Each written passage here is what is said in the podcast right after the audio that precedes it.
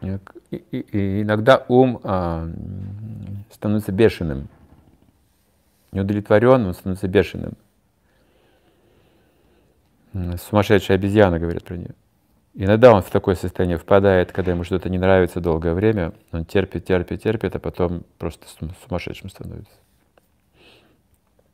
Мантра все равно сильнее.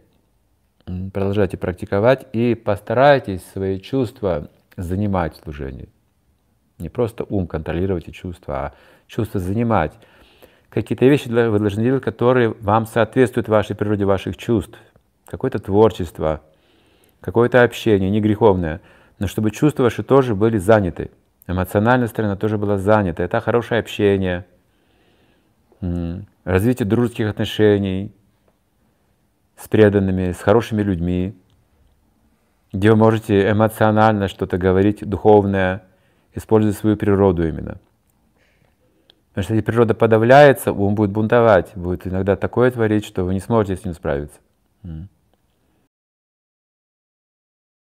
Все очень опасное было предприятие. Вот так же ум говорится. Как только он не удовлетворен, он нападает на нас.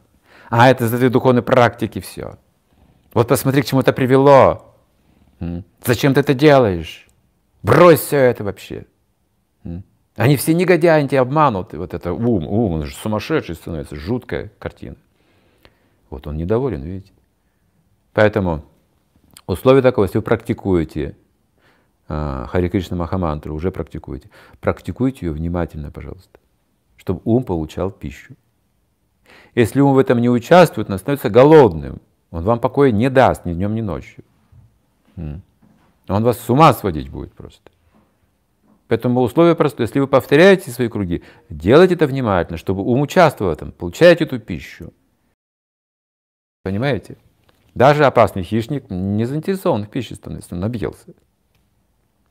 Тигра перекормите. Подойдите и потом похлопайте его по животу, и он, ему все равно уже.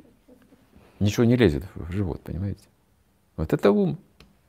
Поэтому мантра Хари Кришна делает ум полностью удовлетворенным, если вы это делаете внимательно.